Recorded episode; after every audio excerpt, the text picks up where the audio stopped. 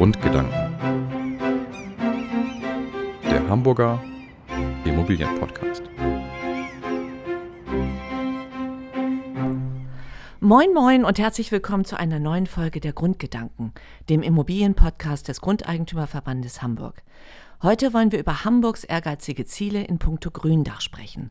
Als erste deutsche Großstadt hat die Stadt schon vor Jahren eine Gründachstrategie vorgelegt.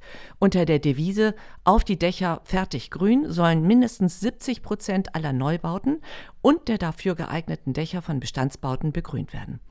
Inwieweit das alles schon auf einem guten Weg ist, darüber wollen wir heute mit Dr. Michael Maret Fosen sprechen, dem Geschäftsführer des Fachverbandes Garten, Landschaft und Sportplatzbau Hamburg. Moin, Herr Dr. Maret Fosen. Moin, moin. Äh, weitere erhellende Informationen kann uns sicherlich auch Ulf Schelens, Geschäftsführer des Grundeigentümerverbandes Hamburg, geben. Moin, Herr Schelens. Na, das sind ja Vorschusslorbeeren. Moin, moin aus Hamburg. Na, ich, bin da, ich denke doch, da kommt noch was. Und ich bin Annette Witthün und darf Sie wieder als Moderatorin durch diese Sendung führen. Herr Dr. Marit Fußen, die erste Frage geht natürlich an Sie. Wir wollen wissen, wie grün sind denn bereits Hamburgs Dächer? Ja, ich denke, Hamburg hat schon eine Menge grüne Dächer, aber das Potenzial nach oben ist noch riesig. Und wenn man davon ausgeht, dass 50 Prozent aller Dächer natürlich Schrägdächer sind, die auch von der technischen Seite her nicht begrünt werden können, dann haben wir die andere Hälfte an Dächern, die, ich sag mal, flach sind, die man begrünen könnte. Und von der Seite her ist vielleicht 8 bis 10 Prozent der Dachfläche von Hamburg begrünt.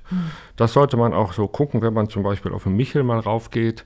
Da sieht man, dass zum Beispiel die Versicherungen und der Gruner und Jahr Verlag auf den Dächern also schon vor vielen, vielen Jahren begrünt wurden.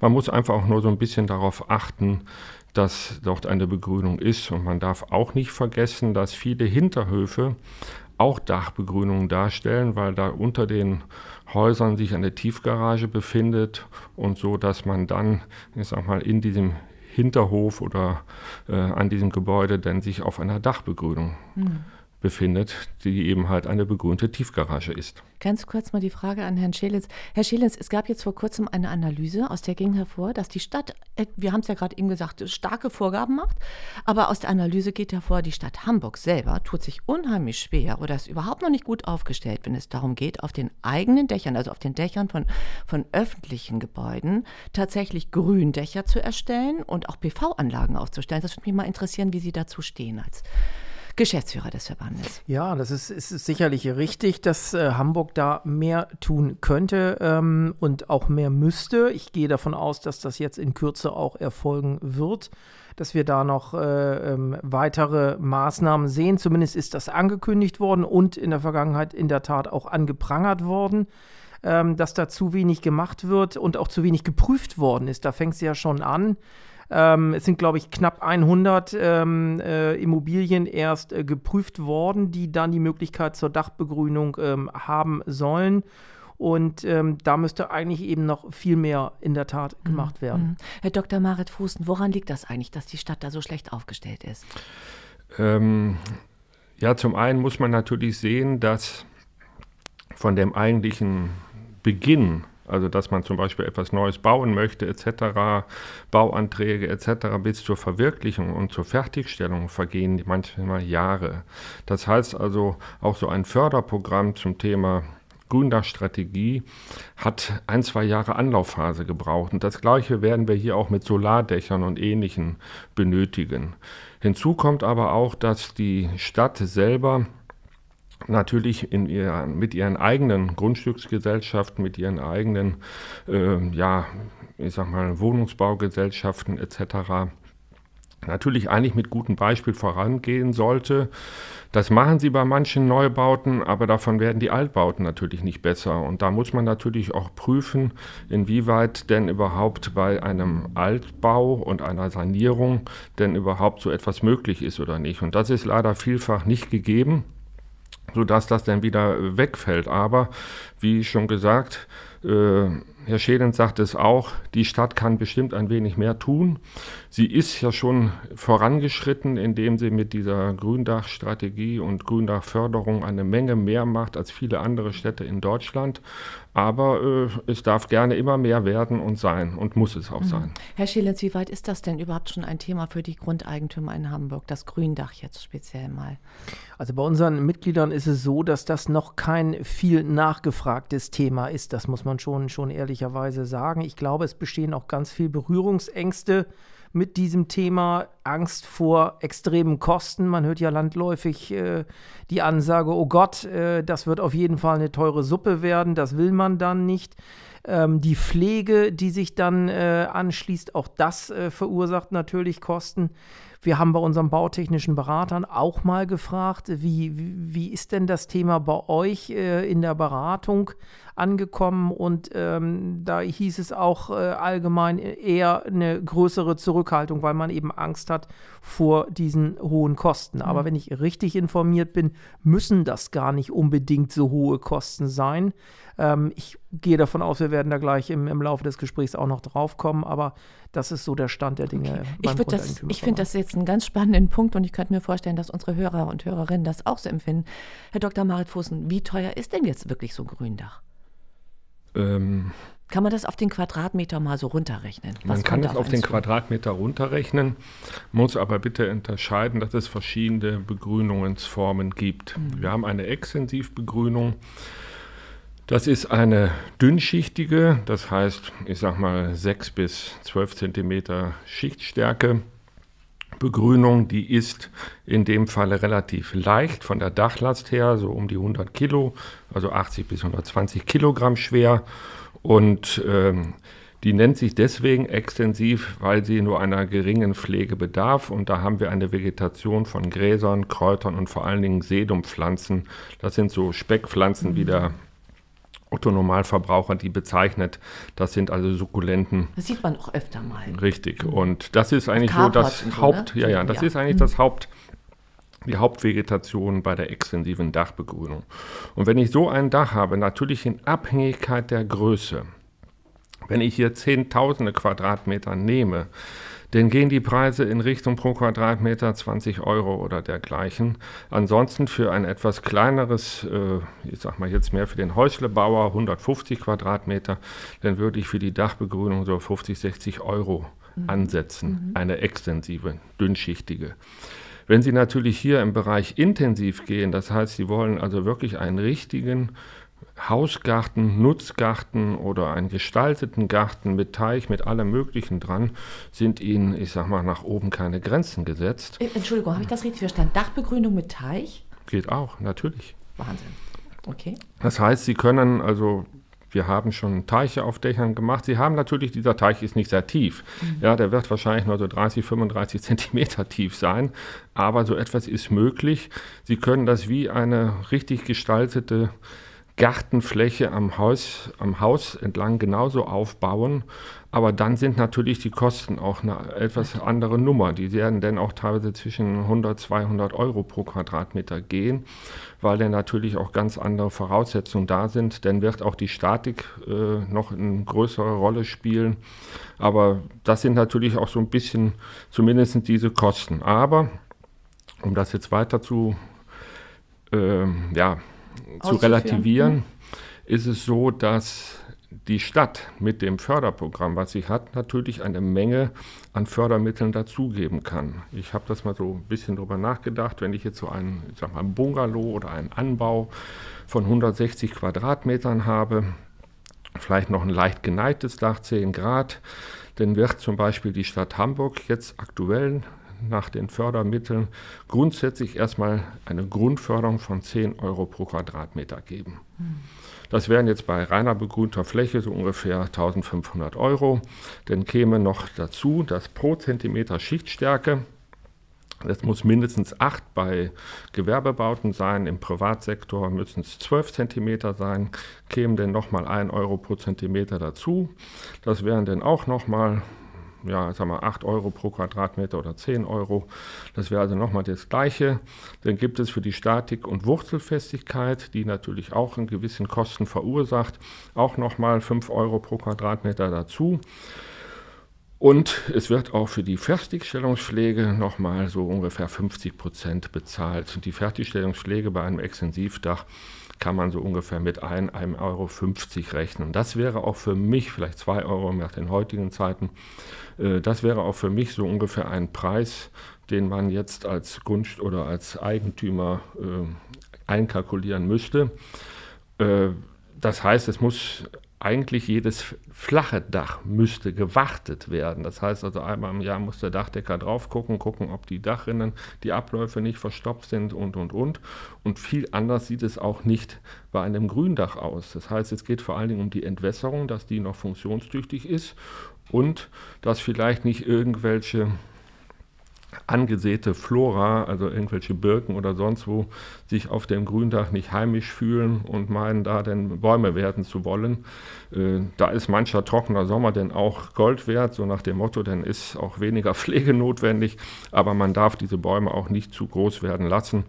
Und äh, das, die müssten dann halt gezogen werden in okay. der Richtung. Also wir müssen unterscheiden. Erstmal muss es erstellt werden. Das hatten Sie jetzt erläutert, wie da die Förderung ist. Können mhm. wir das mal eben ganz kurz zusammenschlagen? Wie viel Prozent sind das jetzt also von den Kosten, die die Stadt fördert? 40 Prozent. 40 Prozent. Das ist auch das Maximal. Also wenn ich aktuell davon ausgehe, fördert die Stadt Objekte bis 100.000 Euro und es dürfen maximal 40 Prozent der Gesamtkosten. Gefördert werden. Das ist eine ganze Menge und das ist ein schöner Anreiz. Und von der Seite her äh, ist da also noch einiges machbar und möglich. Aber es, auch das wissen eben halt viele Leute nicht, auch viele Architekten nicht, die denn den Eigentümern auch nicht darüber raten, zu sagen, okay, nutzt das, weil jetzt habt ihr noch die Chance.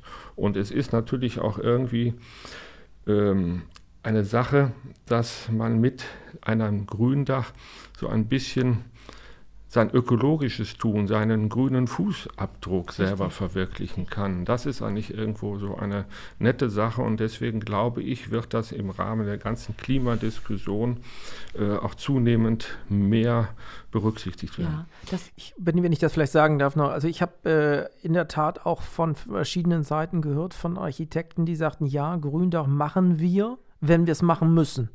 Wenn wir es planen müssen. Wenn, es, wenn die Vorgaben so sind, dass es auf jeden Fall gemacht werden muss. Ansonsten freiwillig hm, eher zurückhaltend. Möglicherweise ist es in der Tat da so, dass äh, dort viel mehr Aufklärung betrieben werden müsste, dass die Kosten gar nicht so wahnsinnig hoch sind, dass die Pflegekosten überschaubar sind und äh, letzten Endes auch die Förderung ganz erheblich ist. Und was ich jetzt gerne einfügen möchte, um die Hörer auch gleich mitzunehmen, es gibt wirklich gute, gute Gründe, ein Gründach sich zuzulegen. Denn, äh, Herr Dr. Marit Fußen, wollen Sie das mal im Einzelnen aufzählen? Also es fängt ja an, Sie hatten es schon angesprochen, wir wissen ja, dass auch in Hamburg mehr und mehr mit Regen zu rechnen sein wird. Das Regen wird auch an, Regenwasser wird anders aufgefangen. Es wird ja auch belohnt, ne?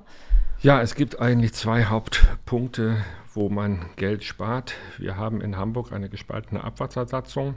Das heißt, jede versiegelte Fläche wird mit einer sogenannten Regenwassersteuer oder Gebühr äh, behoben, beträgt ungefähr 4 Euro pro Quadratmeter in Hamburg. Und bei einer extensiven Begrünung wird die mehr oder weniger halbiert. Toll. Das heißt, mhm. um die Hälfte gekürzt. Jetzt kann man, davon kann man natürlich noch nicht reich werden, davon amortisiert sich die Sache noch nicht. Aber man hat eine gewisse Ersparnis. Je intensiver die Sache wird, also je höher der Schichtaufbau, umso weniger Wasser fließt generell auch ins, ins, in den Abfluss hinein, sondern kommt mehr oder weniger in den natürlichen Kreislauf durch Verdunstung. Und dadurch müsste dann auch bei einer Intensivbegrünung vielleicht auch 80, 90 Prozent Regenwassergebühr erstattet werden. Der Hauptgrund aber, wo man dann natürlich sich langfristige Gedanken darüber machen muss, ist, dass ich mit einer Dachbegrünung die Lebensdauer der Dichtung verlängere. Wir haben konventionell in Berlin in den 70er Jahren große Dächer angelegt und diese Dächer sind heute noch dicht. Das sind ganze Industrieanlagen bei Schering und so weiter gewesen. Und von dieser Seite her ist diese Dachabdichtung immer noch wie Anfang der 70er Jahre, nach 50 Jahren. Das würden Sie kein Flachdach heute mehr in Deutschland finden. Ob das bituminös oder hochpolymer äh, eingedichtet wurde, das würde fast nicht sein. Die hätten alle schon eine erste Teilsanierung hinter sich. Normalerweise sagt man bis zur ersten Teilsanierung eines Flachdaches Dachdeckerverband Aussage 20, 25 Jahre. So. Und mit der Begrünung habe ich natürlich ich sag mal, einen ökologischen Deckbelag und der hat einen großen Vorteil. Ich habe die UV-Strahlung nicht auf dem Dach. Das heißt, der Alterungsprozess, der vor allen Dingen durch die UV-Strahlung hervorgerufen wird, wird minimiert. Und Punkt zwei ist, das muss man sich auch mal überlegen, es gibt viele Dachschäden durch Sturm, durch Hagel. Wenn es also mehr oder weniger Ostereier regnet, dann werden ganze Dachabdichtungen zerschlagen und da ist es dann einfach so, ja, die Pflänzchen werden dann auch erschlagen, aber die rappeln sich wieder auf, dadurch, dass sie vegetativ sich vermehren über die Wurzeln und von daher passiert nichts.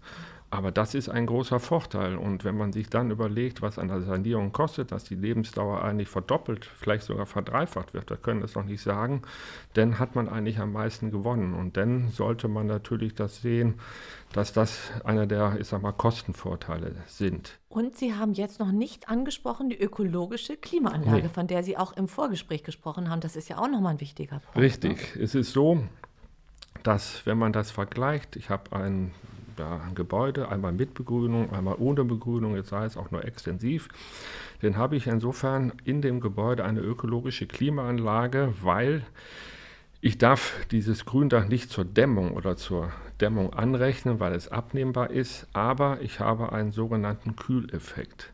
Das hängt damit da zusammen, dass die Pflanzen mehr oder weniger Wasser wiederum verdunsten, in die Atmosphäre abgeben und dadurch wird das, die Dachabdichtung selber viel, viel kühler gehalten. Sie kennen das vielleicht im Sommer, wenn Sie mal auf einem schwarzen Dach oder auf Bitumen, da können Sie Kaugummifäden nachziehen. Das ist 60, 70 Grad heiß und insofern ist unter normalen Voraussetzungen dann die Temperatur an der Dachabdichtung allerhöchstens die Außentemperatur und meistens ein paar Grad weniger. Und dann haben wir eigentlich diesen Kühleffekt, dass es eben halt zwei, drei Grad weniger ist. Und das soll eigentlich die normale Kühlung auch bewirken. Das machen viele Leute nicht, weil sie ihr Auto dann immer auf 20 Grad äh, ja, Klimaanlagentemperatur stehen haben, auch wenn es draußen 30 oder 34 Grad ist. Und dann hat man halt im Sommer Schnupfen. So, und von dieser Seite her ist das natürlich auch mit zu berücksichtigen. Und vor allen Dingen, man zeigt irgendwo an einem Objekt, dass man ein bisschen einen ökologischen Fußabdruck möchte. Man kann Ökologie nach außen hin verdeutlichen, auch für Firmen. Ich habe immer gesagt, es ist so von den technischen Voraussetzungen, man muss zum Beispiel Kies auf dem Dach haben. Das hat Brandschutzvorschriften bei Durchdringungen, das hat an den Rändern muss Kies sein, auch ein bisschen als Entwässerungsfunktion. Aber wenn die Dachflächen riesengroß sind, also 10.000 Quadratmeter und mehr, dann müssen auch sogenannte Brandschutzschneisen mit Kies gemacht werden.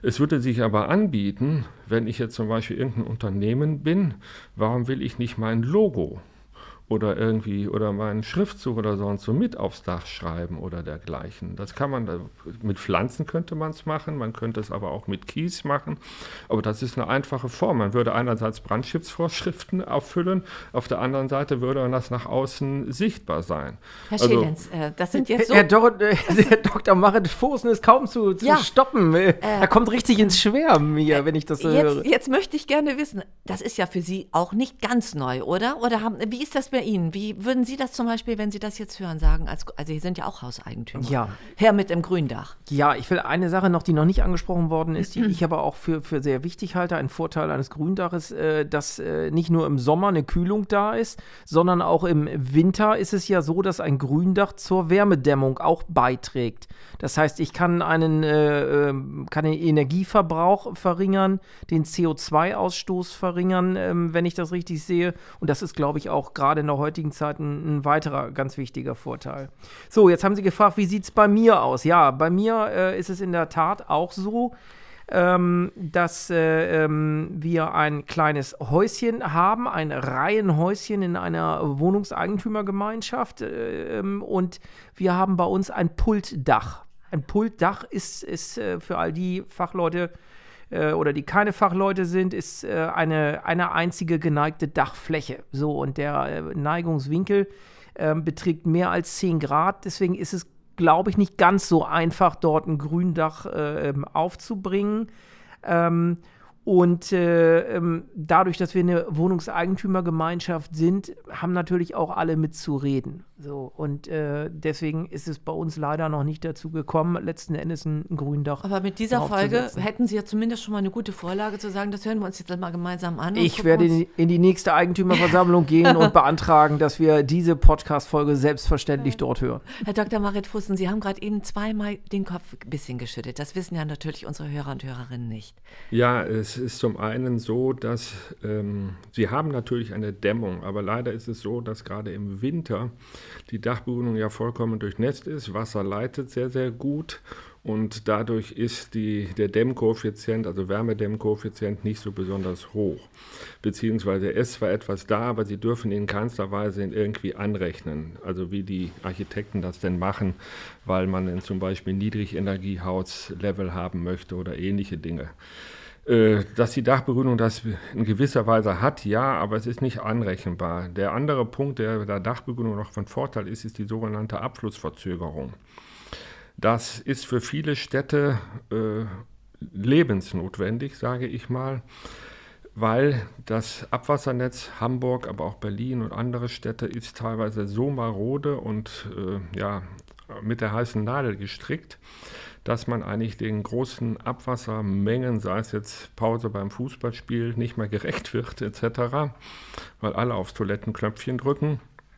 Und dann ist es so, dass einfach weniger Wasser von den Dächern während eines Regenereignisses abfließt. Ja, den Punkt hatten wir schon. Mich würde jetzt noch nee, mal interessieren. Nee, verzögert abfließt. Verzögert. Das ist die Entscheidung. Ja, verzögert. Ganz wichtig hatten wir ganz am Anfang. Ich würde so gerne noch mal wissen, weil äh, Sie gerade eben auch den Kopf geschüttelt haben, als Herr Stehlitz sagte, er hätte ein Pultdach. Ich glaube, das würde jetzt noch mal viele interessieren. Ja, also ein Pultdach ist für mich ein geneigtes Dach, meistens 10, 15 Grad etc.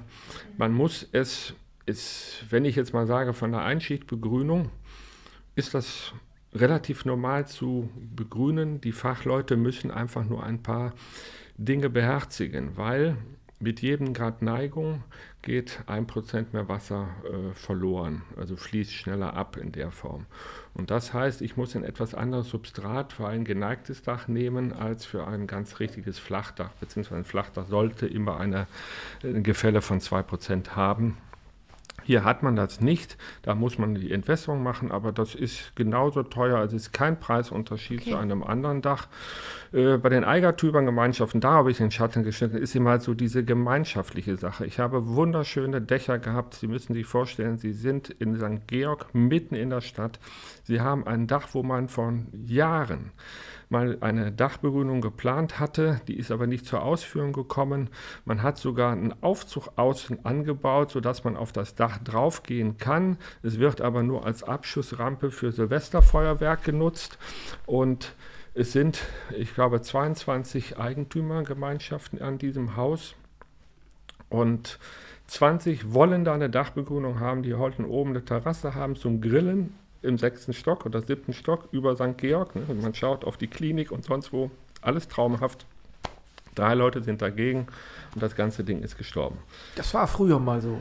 Jetzt haben wir eine äh, WIG-Novelle. Jetzt geht es mit einfacher Mehrheit im Zweifel. Ja, das ist, ja, das, das, ist wichtig das zu wissen. Ich, ich, weil ich weiß, dass das damals wirklich, es waren vier Bedenkenträger von ja. 22 mhm. und diese vier haben dieses gesamte Bauvorhaben ge, geblockt und es waren mhm. jetzt noch nicht mal die, so die Älteren oder sonst wo. Die Eltern wirklich waren dafür. Die Omi wollte, oh nee, ich komme nach oben und im Grün, da brauche ich gar nicht außenrum zu laufen und, und, und. Und Jetzt ja, möglich. Alles möglich, möglich mit einfacher Mehrheit. Gut, also wenn das jetzt, ich sag mal, geändert wurde, dann freut mich das, weil dann hat das auch den Vorteil, dass das dann irgendwie vielleicht äh, noch stärker, äh, ja, zur ähm, Ausführung ähm, kommt. Ich wage es jetzt trotzdem, auch wenn wir jetzt gehört haben, dass gar nicht mal so viele das Gründach haben und dass es leider auch so viele Bedenkenträger gibt. Es gibt ja eigentlich noch die Kombination zusammen mit einer Photovoltaikanlage. Das wird ja von der Stadt Hamburg auch sehr gut gefördert und macht ja wahrscheinlich auch Sinn. Wie ist denn da die Situation? Wer von den beiden Herren möchte das mal beantworten? Herr Schelens. Ja, also ähm, die Situation ist ähnlich. Ähm, wir haben gerade äh, bei unseren Mitgliedern auch mal abgefragt, wie sieht es denn aus? Äh, wir haben äh, dort die PV-Pflicht ab 2000.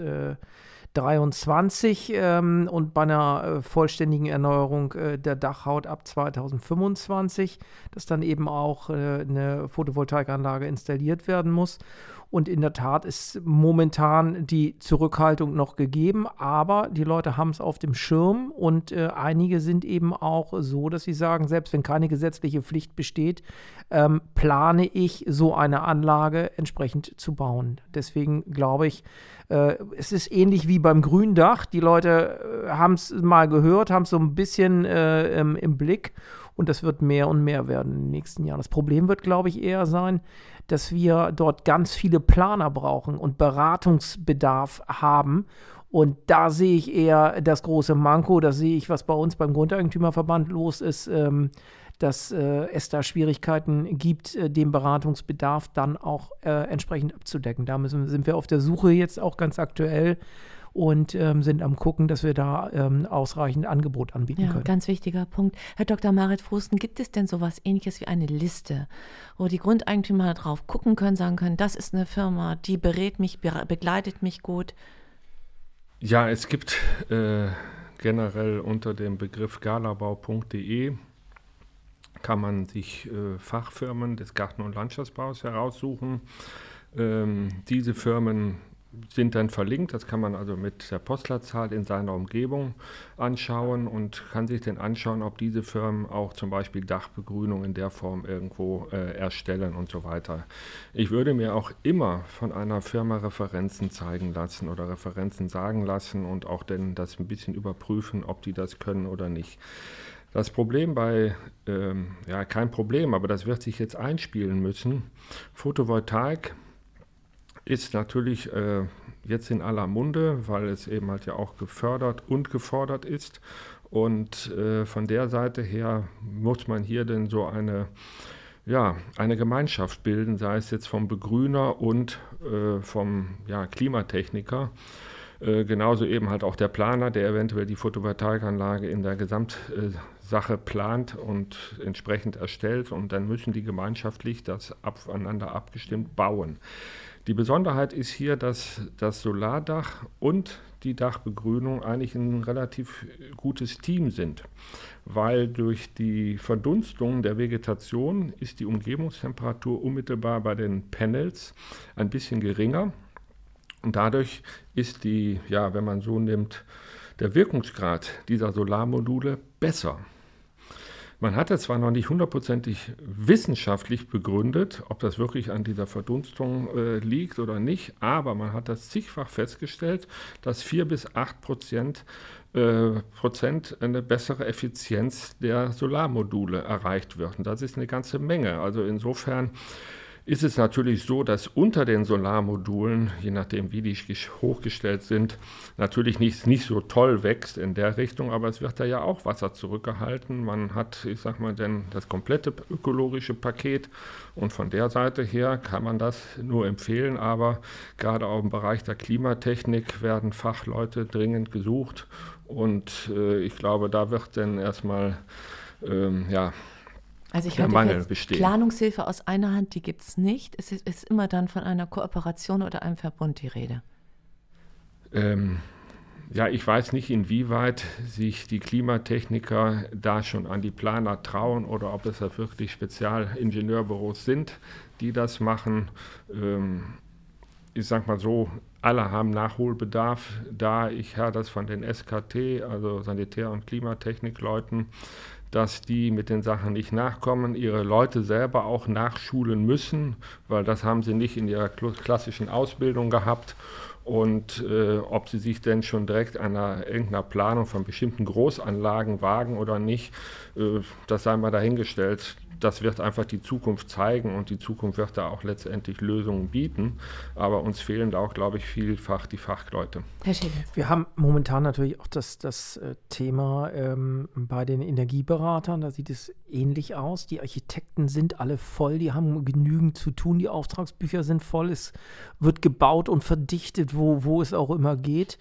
Und ähm, da ist natürlich dann die Bereitschaft, sich in völlig neue Bereiche reinzuarbeiten, äh, mit Zusatzqualifikationen natürlich beschränkt, auch alleine zeitlich schon. Das ist in der Tat ein Riesenproblem, äh, was jetzt auf uns zurollen wird. Aber spannende Berufsfelder, wenn ich mir das überlege. Ja. Das ist ja nun wirklich auch das Ziel und wir wollen es ja auch mit Blick auch auf die Ukraine-Krise, dass wir uns lösen von den ganzen fossilen Brennstoffen, dass wir vielleicht autark sind, Häuser bauen, oben das Dach, den Garten, vielleicht sogar äh, Gemüsebeete. Ich meine, das sind ja alles, da kommen wir gleich nochmal ganz kurz drauf, auf Vorzeigeprojekte. Das finde ich nochmal ganz spannend. Da kann Herr Dr. Marit Froßen auch nochmal was zu erzählen. Aber nochmal die Frage an Sie als Juristen. Woran muss denn ein Grundeigentümer denken, wenn er sich jetzt tatsächlich zu dieser Maßnahme entscheidet? Muss er, welche Versicherung muss er abschließen oder muss er informieren? Also er muss sicherlich die, die Wohngebäudeversicherung ähm, informieren. Ähm, er muss äh, seine Haftpflichtversicherung informieren. Äh, Hintergrund ist natürlich, wenn beispielsweise jetzt durch Sturm oder was die, äh, ähm, der Bewuchs runtergeweht wird, Leute möglicherweise zu Schaden kommen. Da ist es wichtig, dass die Haftpflicht informiert ist. Und ähm, eben die Wohngebäudeversicherung allein schon deswegen, wenn wir Hagel- und Sturmschäden haben, ähm, dann am Bewuchs, dann ist es wichtig, dass da im Vorfeld die Information erfolgt ist, weil das Versicherungsrisiko natürlich ein höheres ist bei einem Gründach als bei einem Flachdach. Mhm. Hm. Herr Dr. Marit Fosen, auch wenn Sie skeptisch gucken, ich mache es jetzt einfach mal, weil die Zeit rennt uns davon. Ich finde es so spannend. Ich finde, wir sollten nochmal das Thema Vorzeigeprojekte aufnehmen. Wir haben in Hamburg ein Projekt, zumindest ist es im Bau. Das ist der Bunker auf dem Heiligen Geistfeld. Wie ist da der Stand der Dinge und wie hoffnungsvoll sind Sie da? Ja, also er wird bestimmt ein Vorzeigeprojekt für die Dachbegrünung werden, weil er auch öffentlich zugänglich ist. Das heißt, jedermann wird äh, vielleicht in naher Zukunft diesen Bunker als äh, ja, Satelliten- und Vorzeigeprojekt besuchen. Dort gibt es öffentliche Bereiche, Theater, Restaurants, alles Mögliche, einen kleinen Sportplatz und so weiter. Und von der Seite her wird man auch dann auf Dachbegrünung aufmerksam gemacht werden. Mhm. Und von dieser Seite her ist das auf jeden Fall wichtig und richtig. Der Stand ist derzeit, dass soweit die Technik oben da ist. Man hat jetzt gerade mit dem Grün angefangen. Das heißt mit Grün, das heißt, man fängt jetzt an, die ersten äh, Beete zu füllen und dergleichen. Die Pflanzen werden dann irgendwann noch mit den Kränen wahrscheinlich jetzt im Laufe des Sommers hochgezogen. Angeblich soll es zum Jahresende fertig sein.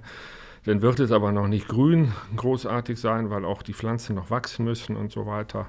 Aber ich denke, vielleicht wird es dann, ich sag mal, zum Jahreswechsel der Öffentlichkeit zugänglich gemacht werden. Und äh, ja, und im nächsten Jahr können wir dann vielleicht das ein bisschen besser anschauen. Wird dort Urban Gardening möglich sein? Ist das da angedacht, frage ich jetzt mal, dass die Menschen sich selber einbringen können bei den Pflanzungen? Nein, Okay. Ich denke nicht, weil es einfach zu öffentlich ist. Man, vielleicht hat, macht man an einer Stelle einen Naschgarten oder nicht. Man könnte dieses, ich bin mir jetzt nicht ganz sicher, ähm, so etwas macht natürlich immer dann Sinn, auf einem Dach zu machen, wenn, ähm, wenn das irgendwo auch einen gewissen Nutzen hat. Also ich kenne zum Beispiel einen Kindergarten in der Hafen City weil man einfach unten keinen Platz hatte und ja, irgendwie festgestellt hat, zwischen zwei großen Straßen kann ich die Kinder irgendwie draußen nicht rumlaufen lassen, auch wenn das dann irgendwie eingezäunt ist. Und das macht auch irgendwie, ist nicht so nett. Und dann ist man als Ausgleich, hat man dann gesagt, okay, eigentlich könnten wir auf dem Dach was machen. Und da ist dann insofern die Freifläche und die Auslauffläche für draußen auf dem Dach entstanden, aus der Not geboren. Und äh, da könnte man natürlich sowas wie Urban Gardening, einen kleinen Naschgarten anlegen, auch mit einem gewissen Hochbeeten und so weiter. Da bietet sich das an. Aber wenn ich das dann so teilweise auch sehe, das jetzt wirklich als in Richtung Produktion oder sonst wo, es gibt ja, ich glaube, diesen Film äh, Green Card, wo auf dem ja, auf irgendeinem äh, Hochhaus in New York denn so ein kleines Gewächshaus und so ein paar Flächen begrünt sind oben. Ja, dann muss man nur sagen, wenn man das in Hamburg macht, das würden die teuersten Tomaten oder Gurken mhm. sein, die je gebaut wurden, weil halt man einfach die Fläche nicht zahlen kann. Das ist auch nicht rentabel, es ist Hobby und in dem Falle ist es schön und wenn das denn so ist, kann das jeder auch auf dem Balkonkasten oder mit Pflanzgefäßen machen. Aber ich habe auch schon im Anbau weil man ein äh, Floristengeschäft vergrößern wollte. Und unmittelbar daneben die alte Besitzerin dieses Floristengeschäftes hat immer ihren kleinen Nutzgarten gehabt. Das waren so gute 100 Quadratmeter und äh, ja, irgendwie konnte man sich nicht einig werden. Und dann hat man letztendlich die Lösung gefunden, dass man gesagt hat, okay, wir machen diese 60 Quadratmeter Anbau. Äh, mit viel Glas und so weiter. Und auf dem Dach bauen wir ihr den Nutzgarten eins zu eins wieder auf, weil dann hat er oben 30 Zentimeter und so weiter. Die nette alte Dame brauchte denn nicht mehr die Treppe runter zum Garten zu gehen. Sie konnte ebenerdig vom ersten Stock aus mehr oder weniger in ihr, auf ihren Garten drauf. Und ich sag mal, alle waren zufrieden. Und das Ganze war dann noch so eine Erbbaurechtssache. Also man muss einfach erfindungsreich sein. Also es gibt so viele schöne Beispiele. Äh, wo ich einfach sage, man darf das Dach einfach nicht vergessen. Ne? Es, was weiß ich, wir haben hier in Hamburg oben auf dem Dach vom ja, Karstadt Sport war das früher mal. Da gab es diese kleine Eislaufbahn oder Rennbahn. Da drumherum ist auch ein bisschen Dachbegrünung. Äh, ich kenne Minigolfplätze auf Dächern etc. Sowas könnte man einfach für Hamburg an der Mönckebergstraße oder sonst wo machen. Ja. Es wäre einfach Erlebnis. Das Dach auch ein bisschen zum Erlebnis machen und äh, ja, nicht so viele Bedenken dazu ich, nehmen. Ich, ich, gehe mal jetzt da, dazwischen ganz kurz noch für das Schlusswort auch nochmal um Herrn Schelenz kurz das Wort zu geben. Herr Schelenz, das sind ja tolle Ideen. Minigolfplatz, Nutzgarten. Äh, glauben Sie, äh, die Grundeigentümer, auch vor allen Dingen mit Blick auf neue Perspektiven für die Innenstadt, könnten sich für solche Ideen erwärmen, dass die sagen, oh, na, lasst uns also das ich machen. Glaube, ich glaube, für das Stadtbild ist das schon schön und sehr abwechslungsreich. Äh, das finde ich gut und richtig. Ich finde es äh, schlimm, die Vorstellung, dass quasi auf jedem Dach äh, nur eine PV-Anlage drauf äh, hängt äh, und äh, die ganze Stadt damit übersät wird, das verschandelt aus meiner Sicht eher äh, das Stadtbild, auch wenn die, die, die, Idee natürlich gut gemeint ist. Deswegen bin ich eher für, für solche Ideen, dass man sagt, das eine Dach wird so genutzt, das andere so. Ob da am Ende der private Grundeigentümer nun seinen Gefallen dran findet, ähm, muss man mal sehen. Hängt jetzt natürlich sehr davon ab, ähm, von der Bandbreite. Ähm, aber ich könnte mir schon vorstellen, dass jeder da ähm, Möglichkeiten nutzen kann, die er vorher nicht gesehen hat vielleicht und ähm, wo man sich einfach mal erkundigen muss und mal so ein bisschen erfindungsreich sein muss, wie Sie es ja auch genau, geschildert haben. Denn wir suchen ja immer wieder nach neuen Visionen für die Stadt, um die Stadt auch lebendig so zu machen und das finde ich eine sehr spannende Perspektive. Ich würde sagen, wir wagen jetzt einfach mal den Cut. Die Zeit ist da. Sollten dennoch Fragen offen geblieben sein, liebe Zuhörerinnen und Hörer, dann nutzen Sie hierfür bitte die E-Mail-Adresse podcast.grundeigentümerverband.de. Wir werden versuchen, dann diese Fragen in einer gesonderten Folge zu beantworten. Bleiben Sie uns bis dahin einfach gewogen und erzählen Sie gerne auch anderen von diesem Podcast-Format. Wir wünschen alles Gute, bleiben Sie gesund. Tschüss, bis zum nächsten Mal. Tschüss. Vielen Dank. Tschüss. tschüss.